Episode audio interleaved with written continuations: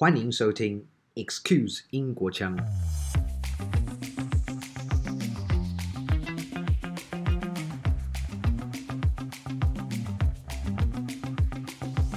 in terms of money, it just does not compete with China or Singapore or the US or Australia or the Mm. UK. Hmm. So, I mean, as an example, if you have a Taiwanese person working in Shanghai or Singapore, usually when they come back to Taiwan, they have to take a, a big pay cut, usually half. From Scotland, Alan is a headhunter based in Taipei. He first came to Taiwan to teach English after having graduated from the University of St. Andrews, flew to Shanghai to become a headhunter before returning to Taipei and has been in the industry to date. He is an opinion leader, writing several articles about Taiwan's job market on LinkedIn. Today, I'm pleased to be joined by him to see Taiwan through his lens. Why did you choose to move to Asia upon your completing your master's degree in Scotland? So I moved to Taiwan in 2008. So 2008 was the first financial crisis. It was a global financial crisis. So obviously finishing my master's degree and looking for jobs in the UK, let's say if I wanted to move to London, was going to be a very very difficult thing to do. Yeah. And so a friend of mine said, um, I, I want to go and teach English for a year in Asia because we were young. We were like 22, 23 years old. Hmm. And I thought that sounded like a fun thing to do for a year. And so he said, maybe let's go to China. And I had said, would you be, what about Taiwan? Because I had studied, uh, my master's degree was international politics. So I knew a bit about the Chinese Civil War and I knew about the relationship between Taiwan and China. Hmm. And so I asked him if he would be interested in Taiwan. And then we just applied online for a, for a teaching job here and then interviewed and then and then came out. So there wasn't too much thought uh, into choosing Taiwan. We just were young and, and wanted to try somewhere. So yeah. but it ended up paying off. We've I mean we've both been here for twelve years now. Wow. So one year turned into two years, which turned into a lifetime. it's, it's it's beyond your plan, right? Yeah, it was. Yeah, I think we both planned to come for a year maximum, and then that, you know, that didn't happen. We're like I said, we're both still here, Hmm, very hmm. settled. Yeah. And that brought me to my uh, next question. Since you've been here one year after another, and why did you pick Taiwan ultimately as your second home? Uh, so, you know, when we arrived in Taiwan, we had each other. So we were very fresh um, to the country. We, we didn't know anything about it really before we arrived, and we Mm. were young. And uh, and so, you know, we moved down to Taichung. We had a really nice apartment with a swimming pool. The weather was beautiful. We made a lot of friends very quickly. I play a lot of music, so I found a, a band. I found friends to play in a band with, and we started writing and recording music and even playing Wow. uh, at, at different music festivals, like you know, uh, Spring Scream Music Ye- Festival in Kending. Yeah. So the the bass player in our band was the the founder of that music festival. So you know uh, we played we played concerts in the the big stadium in Taichung. We played in in Kending a few times. So Wow. life was life was just really really really good. I mean, yeah. I wasn't very happy teaching English. I didn't like the teaching uh, career. I wasn't I wasn't happy doing that, but I was very happy in Taiwan. Hmm. You know, I I'd, I really liked the food. I liked the people. It was safe. It was convenient. It was fun. There was great nature. I had a lot of friends here. I felt like you know it was just I was very very happy. I think that's why I, I continued to stay. you saw little reason to return to the UK, right? Well, yes. I mean, you know, after one year in Taiwan, my friend and I, I call him Panda. His real name's Matthew, but I, his nickname is Panda. So I spoke to Panda, yeah. Okay. and I and I said, you know, do you do you want to go home? Or are you going to go back to Edinburgh, to Scotland, which is where we're both from? We're both Mm. from from Edinburgh. Edinburgh. So I said, you know, are you planning to go back? And he said, no, I don't think so. And I said, no, I'm not either.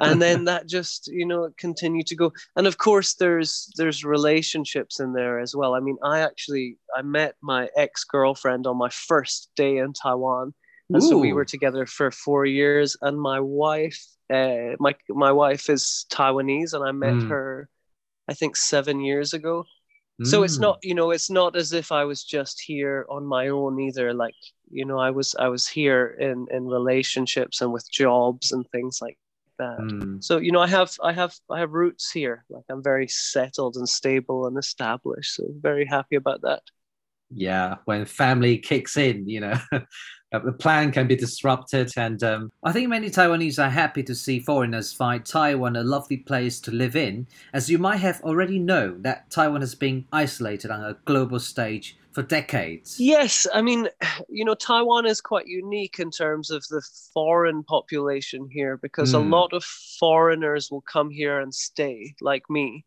So I, I've been here for 12 years, and a lot of my friends in Taiwan have been here longer than me. So hmm. 15 mm. years, 18 years, 25 years. Some of my friends have lived here for 30 years. Wow. So tai- Taiwan is u- uh, unique in that sense. A lot of people will come here and never go home. They just they kind of like you said they they get married or they find a job or they buy a house. They just they stay here. Yeah. And a lot of a lot of other places are not like that. Like uh, you know, if you're talking about Shanghai, for example, there's a lot of expats in Shanghai and Singapore but mm. most of them will go there and work for a few years and then go back to their home country.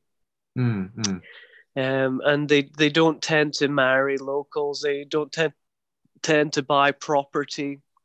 So you know, it's it's a different scene. It is a different scene. Taiwan's yeah. a bit unique in that sense. We, I mean, in the foreign community, we call it like a hidden gem because a oh. lot of Taiwan doesn't have much uh, exposure in terms of branding. I mean, there's a lot of most people in the world don't know that Taiwan is a country. They don't know where it is. They don't know anything about it. Mm, yeah, mm. so that's why we call it a hidden gem. It's a lovely country, but that not many people know about.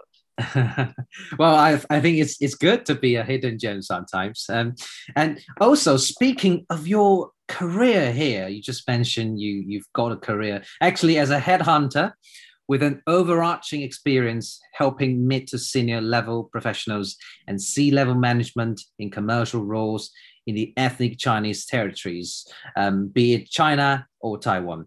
So, what are right. natures uh, exclusive to the ethnic Chinese territories compared to the Western counterpart? Yeah, I mean, like you said, I've I've been a headhunter for the past eight years. and again, like you said, focusing on senior level commercial roles. So that means uh, senior sales and marketing and e-commerce positions. So like I would help clients, big foreign clients that you would have heard of, like L'Oreal, Adidas, Ferrari, Porsche, Shopee, Alibaba, you know, Apple. I help these types of companies find senior level uh, executives to work in Taiwan.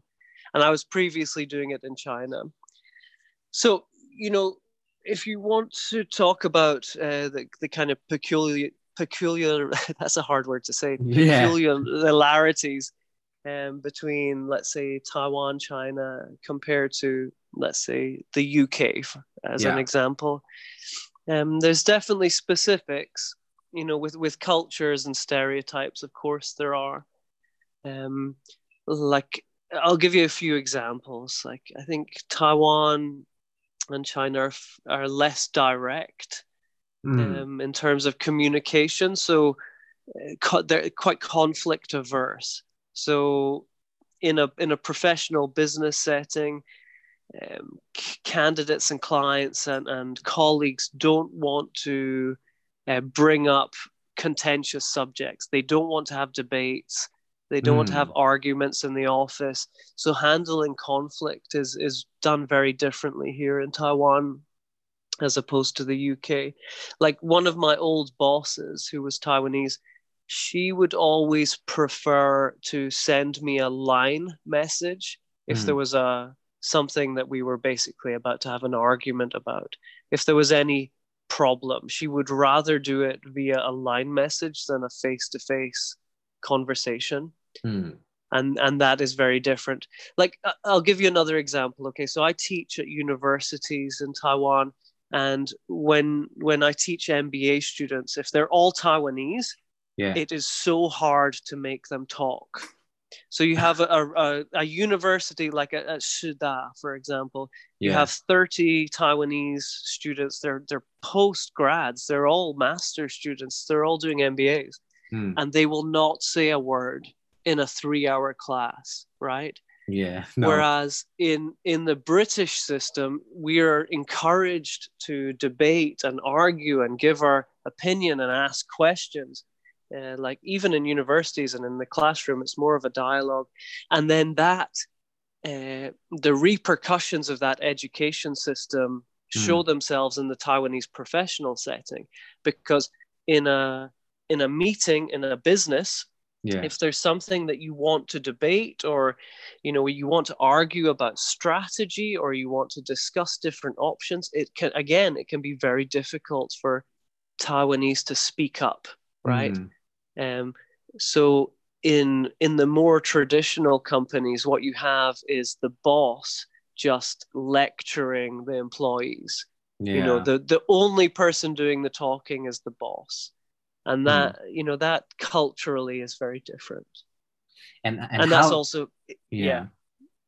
i was going to say that's also been quite difficult for me because i don't i don't i'm not good at keeping my mouth shut i really um you know i'm i'm i'm kind of I'm- I'm quite i'm loud and i'm direct and i'm opinionated you know Mm. so taiwanese professional culture can has been a, a struggle for me at times because i always want to talk.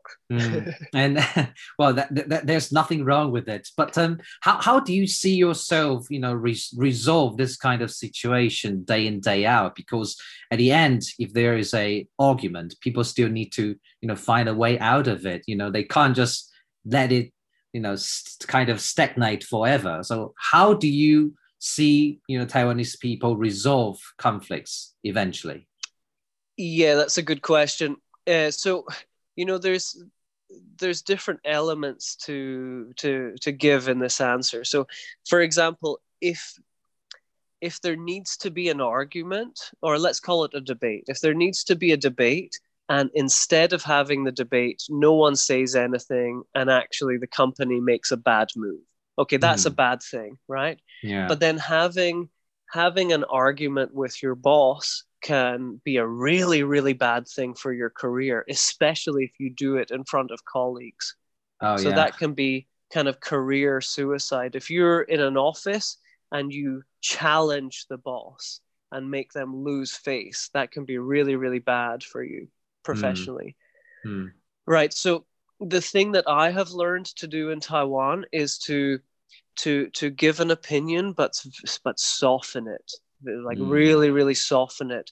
So you know you would never say something like I completely disagree. That's a terrible idea. You would never say something like that, but you might say something like, "Okay, yeah, I think that's good, but."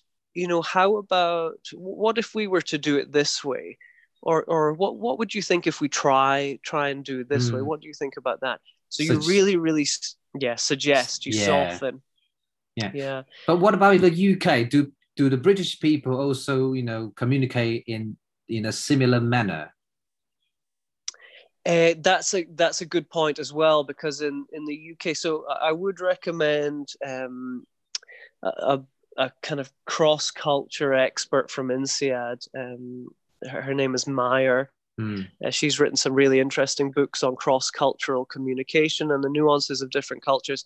So in the UK, for example, we would also never say that's a terrible idea. I hate it Hmm. we would say something like, "Oh yeah, I think that's good. You know, I think that's really really interesting. I think yeah. we might, you know, my one criticism, or you would say maybe something like, you know, if I was going to say something, or you know, maybe the one thing I would add is that I don't think this part is very Yeah. strong. I would maybe suggest this. yeah. So again, in the in the British in the British way of criticizing, we try and soften as much as, and we uh, the British people are known for, um, they say something but they mean mean something completely different. yeah. like for example if you ask a british if let's say a british person has just seen a movie Mm. and they come out and I said, "Oh, how was the movie?" And he said, "Oh, it was quite good."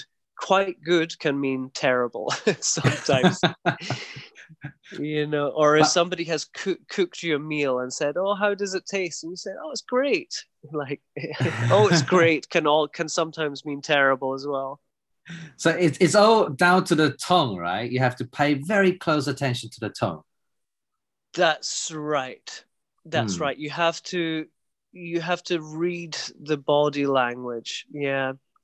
Uh, I mean, I have an American friend who who is like that as well because she is so enthusiastic that sometimes she will say something like, "Oh, I love it," but you can tell by the way that she said it that she doesn't mean that. She actually doesn't like it, but she's trying to be nice, right?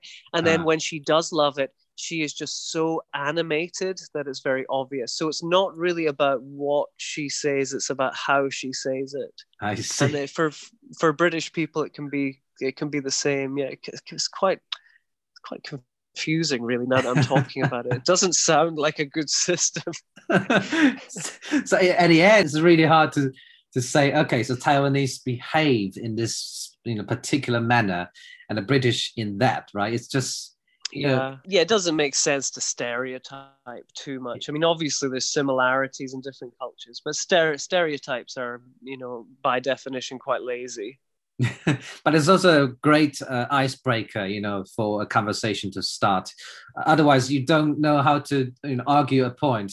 Um, usually, I think it's quite interesting for me too to see a stereotype there, and people can start to share their own experiences. Yeah, although although like I, I would say because you know let's say you know in my experience as a Scottish person living abroad because I went to boarding school in Canada and I've Mm. been to America a lot and I've lived in Taiwan I've lived in China Yeah. and actually when when people bring up Scottish stereotypes to me more often than than not it, it annoys me so it can be you know you you, ha- you kind of have to be careful about it as well like Mm. when people say to me things like, "Oh, Scottish, you wear a skirt," right? When they're talking about the kilt, which is something that we wear, but Mm. that annoys me. And then they will always say, "Oh, do you wear underwear underneath the kilt?" Which you know traditionally we don't. And again, that question annoys me. Mm, yeah. And also, uh, something that I get a lot as well, because my accent is quite soft. It's a very soft Scottish accent Mm. the the first thing that everyone says to me when they meet me is, "Oh, you don't sound Scottish," right? Which again, again, that annoys me. These are Yeah. these are these are things that I deal with a lot. Where, like you said, you know, the, the person might be just trying to make conversation, but Yeah. actually. The, it kind of it, it does annoy me so it kind of puts us off on a bad starting foot you know bad starting place Yeah, yeah. Well, you- need to be. Well, we all have to be careful when when we approach, you know, stereotypes. Um, yeah you're right yeah yeah, Yeah. you're right Yeah. okay, so apart from your, you know, being a headhunter in China and Taiwan now, um, you know, everybody talks about Taiwan now because the world seems to pay more and more attention, you know, economically or diplomatically. So, speaking of market opportunity, um, due to multiple reasons, be it trade war between the U.S. and China, or how Taiwan has managed to secure the island from, you know, the ravaging COVID nineteen. How do you see the trend in the local talent market of both foreigners and locals? Uh, yeah, that's a good question. It's a hard question to answer quickly. um, you know, the the job trends in Taiwan. I mean, Taiwan is a very stable economy, so um, there there's never huge booms and there's never huge busts. Like Taiwan is a is a again, it's a very stable economy, and there's a lot of big companies here. It's not like Korea where five companies completely dominate. Mm, Um, there's a lot of diversity in Taiwan. There's a lot of small and medium businesses. There are some very big companies as well that yeah. that can support the economy. You know, if you're talking about things like software and hardware, Taiwan is is definitely doing well. It has always been very strong in hardware. Companies Mm. like you know TSMC, Asus, Acer, yeah. HTC, MediaTek. You know, the, the, I could name a million. All of these hardware companies are, are, are what traditionally Taiwan is very strong in. Uh, but software these days is also developing. Like uh, Google and Microsoft are expanding here. There's a lot of good software talent. Uh, there's also Taiwanese companies like Apier, Ikala, VPON, these companies are all doing really, really well. I like I like a lot of these companies. Mm. So you know the job market in Taiwan is is good, especially because Taiwan largely managed to avoid the COVID pandemic. Yeah. So 2020 was not very good, but this year has been very busy uh, there's always opportunities. I mean, the, the major problem with Taiwan is that in terms of money, it just does not compete with China or Singapore or the US or Australia or the mm. UK. Mm. So, I mean, as an example, if you have a Taiwanese person working in Shanghai or Singapore, usually when they come back to Taiwan, they have to take a, a big pay cut, usually half. Mm. Right. So if you have a senior senior director in China, sometimes they're making 10 million or 12 million uh, Taipei, ta- oh. NT dollars. Yeah. And when they come back to Taiwan, they have to take 50% or 60% pay cut to come back. So that is a problem, right? Oh regardless of industry, right? Regardless of industry. Yeah, regard. This is this is across industries. Yeah. Wow. Yeah. Yeah. Um. So that that is a problem. Also, the job market for foreigners here is terrible. Like Taiwan is not a diverse workforce. Mm. So for foreign talent in Taiwan, at, at, the you know the Taiwanese government, and I do love the Taiwanese government. I, I have a lot of nice things to say about the way the country is run. But, you know, in terms of attitude, it feels like the Taiwanese government are saying to, to people from English speaking countries, oh, you can teach English.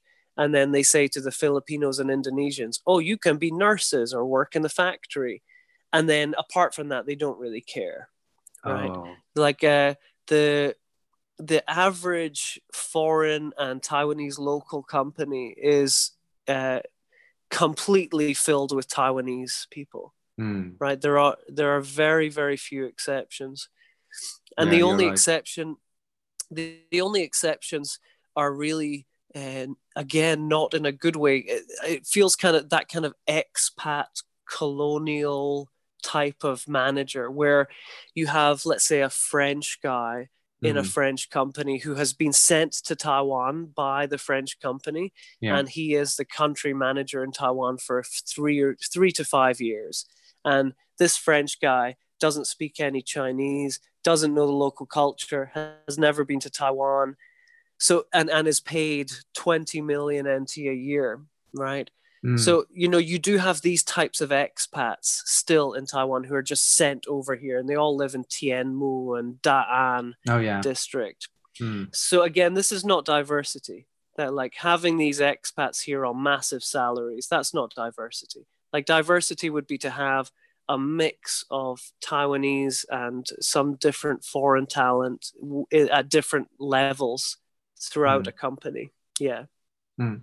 And how do you see this in the future? Will it change gradually? Is, there a better future because uh, a lot of industry benefits from this, you know, um, trade war or even this pandemic? We we are robust, and um, it yep. seems a lot of Taiwanese uh, who have lived abroad uh, move back to Taiwan, and more foreigners are interested in you know learning more about Taiwan economy. So, what do you think about that? Uh, I mean, yes and no. Ta- Taiwan is is doing well, and there's a lot of there's a lot of positive changes being made both in the Taiwanese workforce, but also for foreign talent here, like organizations like the American Chamber of Commerce, Crossroads, All Hands Taiwan, Taipei Impact Entrepreneurs, like all of these companies and these NGOs and these startups are, are helping things here, definitely, right? Mm. But then the flip of that coin is that so let's say you have Taiwanese ABCs, let's say Taiwanese Americans coming back to live in Taiwan. It mm. is almost always for family reasons, right? So like the like in the story I just gave you, where you have a Taiwanese senior level Taiwanese person working in Singapore or Shanghai, mm. if they choose to come back to Taiwan, it is usually because they have kids and they want the kids to grow up in Taiwan, or their mom and dad are getting a bit sick and they're mm. getting a bit old. So these these returnees, Taiwanese returnees, it's great to have them back but they're not coming back for career reasons. They're not coming back to improve their careers. They're coming back for family reasons, which is very different thing. And also for the foreigners, like uh, I gave a talk to the gold card holders, so the gold visa card holders recently. Yeah. And I was saying to them, you know, if you want to compare salaries and uh, career in Taiwan uh, compared to America or Australia or Singapore, then the the Taiwan is going to lose that discussion. Taiwan's going to lose that argument. But if you have other reasons to be in Taiwan, mm. then then that is why you should stay. Like for me, for example, I could make more money in Shanghai or Singapore or Hong Kong, but I I want to live in Taiwan. I love it here. Mm. Right. So it has to be it has to be both of these things, right? It, like Taiwan, I think it's good that it keeps progressing and keeps getting better. Yeah, but it, it's not. It's not all positives. It's not all positives. Yeah. Yeah. In in one of your articles, uh, I remember it's called "Rough with the Smooth." Uh, you mentioned yeah. that Taiwan is more homogeneous than Hong Kong yeah. and Shanghai because of less influence by the Western world. So now, um, do you see the newer generations of Taiwan will change that gradually? Uh, yes, I think so. I mean, Taiwan is is like I said, it's a largely hom- homogenous culture. Uh, almost all ethnic Han yeah. apart from you know the Hakka. I don't know if you would classify the Hakka as ethnic Han. I don't know if they would themselves. Mm. And of course, I think the Aboriginal population here is less than ten percent. It's like hmm. eight mm. percent. Am I right? Say, have you ever heard that statistic? Uh, I'm not so sure, but yeah, they are the minority. Yeah. Yeah, I think it's six percent or eight percent are, are Aboriginal Taiwanese. Mm. So ta- Taiwan is a is a largely homogenous culture, although yeah, I think it is changing. I mean, I I have a baby and my baby is mixed race, right? Yeah. And I have a lot of friends who have also they have mixed race babies. And there's also a lot of foreigners, let's say, you know, two Canadians who are married to each other who have a a, a Caucasian, a white kid here mm-hmm. who will live and grow up in Taiwan. they will affect they will effectively be a, a white Taiwanese person. Uh, so yes, I mean, you know, most Taiwanese maybe won't see it changing, but I definitely do because I, you know, I have my own mixed race child, and yeah. you know, I have a lot of friends with mixed race children, so I definitely see things changing. Mm, yeah, well, let's definitely. hope for the better, and the future is bright. yeah, I mean, the only so you know when I think about my son, so my son's only eight months old. When I think about him growing up in Taiwan, mm.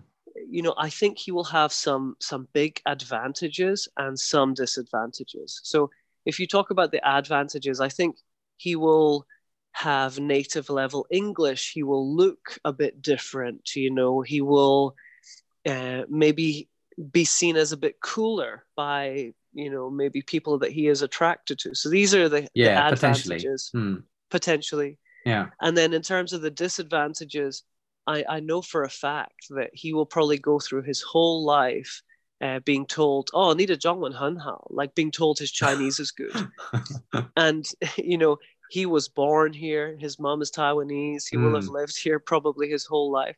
Mm. So that you know that is going to get annoying really fast basically you know always being treated like you are a Uyghur and that you're a foreigner but ah. actually you're you're not like you're exactly. not you're yeah you're not a foreigner at all you just look a bit different and yeah. that that's going to be something he's going to have to deal with himself Mm. Yeah. I think in the capital, I mean, I'm talking about Taipei, it's quite yep. it's quite common nowadays. I think people don't really like it's a bit strange to see a foreigner. But outside Taipei, I'm not too sure. But I think it's getting better yeah. and better. Hmm. I mean, you're definitely right. I mean, I can tell you as a as a foreign guy, the Mm. the further south you go in Taiwan, the more likely it is that that people are going to look at you, and not in a bad way. They just so let's say if I'm outside my office in Xinyi, which is close to Taipei 101, Yeah. no one look no one looks at me. No one cares that I am a foreigner. Like if some if a Taiwanese person looked at me, Mhm. it wouldn't even register. You know, they don't. It's so normal for them that they don't care. But Mm. in in Kaohsiung or Pingdong or Taidong or, or Hualien Mm, or Jiayi or or or or Puli, any of these kind of places, if you walk past a Taiwanese person in the street, they're probably more likely to look at you and be like, "Oh, well, a foreigner," right? Mm. So yeah, you, I think you're exactly right. I think in Taipei, it's a bit different from the rest of the island, but uh, you know, I think uh, Taiwanese people are, are are generally very polite and welcoming and friendly. So Yeah. you know, I haven't I haven't been made to feel uncomfortable too many times. I'm you know, Taiwan's a great place to live, and in general, the people are absolutely fantastic. Yeah, um, looking back at a history of Taiwan, you'll see Taiwan has undergone several eras of colonization. Perhaps that can somehow explain our mixed feelings towards foreigners. Um, yet, generally speaking, it's more positive rather than negative. Yeah, I mean, Taiwan has had a ha, has not had much European colonization No. actually, especially Mm. compared to most of the world. So most places in the world have been colonized by either the British or the French, uh, or the Spanish or the Mm, yeah. Portuguese. I mean, almost every place in the world falls into that category. Yeah, And Taiwan had a little bit of Portuguese, a little bit of Dutch, uh, exactly. and then I think it was what 50, 50 years of, of Japanese, 50 or 55 years. Yeah, right? about that. Yeah, yeah. I think because the, I- no, hold on. It was, it was 18, oh gosh, 1895. 1895. 1895 because there was a, there was a, a Japanese, oh my God, no, I shouldn't go into this history. It's been too long. But yeah, there was a, there was a period of Japanese colonization as well, which is again a bit different, right? Yeah, that's from 1895 to 1945. Right. Okay. Right. Yeah. Right. Yeah. Yeah. yeah. So Taiwanese people, a lot of them actually appreciated the you know infrastructure set in place during Yeah. that period of time. But of course, you know, we knew we were colonized, so we also expected to so-called return to the mainland. You know, the, right. there, there was a, right. a, a very you know bewildering feeling and we, we just didn't know what to do with the next be it ruler or be it government yeah yeah, Yeah, I mean Taiwan has a very weird history because obviously the Kuomintang came across when they lost the, the civil war, and at Exactly. that time Taiwan had a population of 10 million, and um, after the Kuomintang came across, they brought two million people. Mm. So it was, and and these two million people effectively took over the running of the country and the government, and actually they during the White Terror they killed a lot of the local Taiwanese opposition. true. So the, the the very positive thing about Taiwan's history is that they managed to transition from the Kuomintang uh, dictatorship into uh, a fledgling democracy without too much bloodshed. So I think at the time Jiang Jingguo was in charge, Mm. and the decision not to kill Kaohsiung protesters was a Mm. very very big one i think in taiwan's history yeah. because if the if the kuomintang had decided to just hold on to power like most dictatorships do then Mhm. it, it would have been a, a taiwanese civil war yeah Um, but in, instead yeah a lot of bloodshed but instead of that happening taiwan um, you know it became a democracy. Sure they, there's still most of the leaders were kuomintang but Mm. then you know we've we've had dpp leaders. We have a dpp leader at the moment. In the next election there will probably be no bloodshed either. Mhm. you know so taiwan has been you know lucky and well run in in a historical and political sense that it's managed to transition you know Yeah. quite well into into modernity yeah Mm. Yeah, true. So, um, yeah, speaking of history, is really that perplexing. Um, but uh, Yeah. looking forward, um, you as a headhunter, um, I know uh-huh. you've you've done a lot of you know interviews with uh, different candidates from different nationalities. Yeah. So from now onwards, um, what do you suggest to those uh, foreigners who want to stay in Taiwan? You also mentioned before that you, they have to you know factor in the living conditions, the safety, the, the welfare. And also uh, the affordability. They have to consider a lot of things. So, what will you suggest to them? Yeah, I think if if you are a foreigner in Taiwan and you're happy teaching English or you're happy in, in the education industry, I think then yeah. your life can be very easy and very good because it's easy to find jobs in that mm. industry and they're fairly well paid. Uh, if you're not from an English speaking country and or, or you are from an English speaking country or you, you want to work in a professional job, um, it, it can be quite du- tough, but there's there's things that you can do to improve your chances or improve your employability. So things like uh, learning Chinese is a is a good help. Having a very good LinkedIn, uh, being mm. a good networker, like you know, spend a lot of your time networking, either in at events or on LinkedIn itself. Yeah. You know, apply for lots of jobs, improve your resume, like learn how to do different things, or you can start your own company. I mean, start your own company and and do your best to make that work like mm. this or, or try and get an internship and then work your way up from that mm. i mean hmm. for for my personal story i taught english for four years and then i moved to shanghai uh, because i didn't want to teach anymore and i thought i could i thought shanghai would be an easier place to transition out of the education yeah. industry Mm-hmm. So when I moved to China, I applied for probably 100 or 200 jobs, and I only got one interview. But I was trying really, really hard to to network and to ask for opportunities and to apply for jobs and to anything I could do to get a, an opportunity. And eventually, I got a very low level job in a headhunting company. So that's oh. where I started, you know, and it was because I was given that opportunity at a low level that I was able to mm. build a career mm. in something that wasn't teaching because I, I personally I didn't like teaching. I liked the kids, but I didn't yeah. like the actual teaching part. I didn't like the management of the schools that I worked at. Mm-hmm. So yeah, it was um yeah it was if if you do want to build a career here, you have to be quite smart and tactical, quite quite creative, quite tactical about it. Yeah, it's not the easiest thing. Mm-hmm. And um, you also just spoke of learning Mandarin. Um, a lot of people yeah. will say how crucial it is to learn Mandarin. Like, to what level of proficiency is required if I want to settle in Taiwan as a foreigner? So, what will you say yeah. to them from your first-hand experience? Yeah, I don't know. I mean, the if you have very, very, very good Chinese, it mm-hmm. definitely mm-hmm. sets you apart.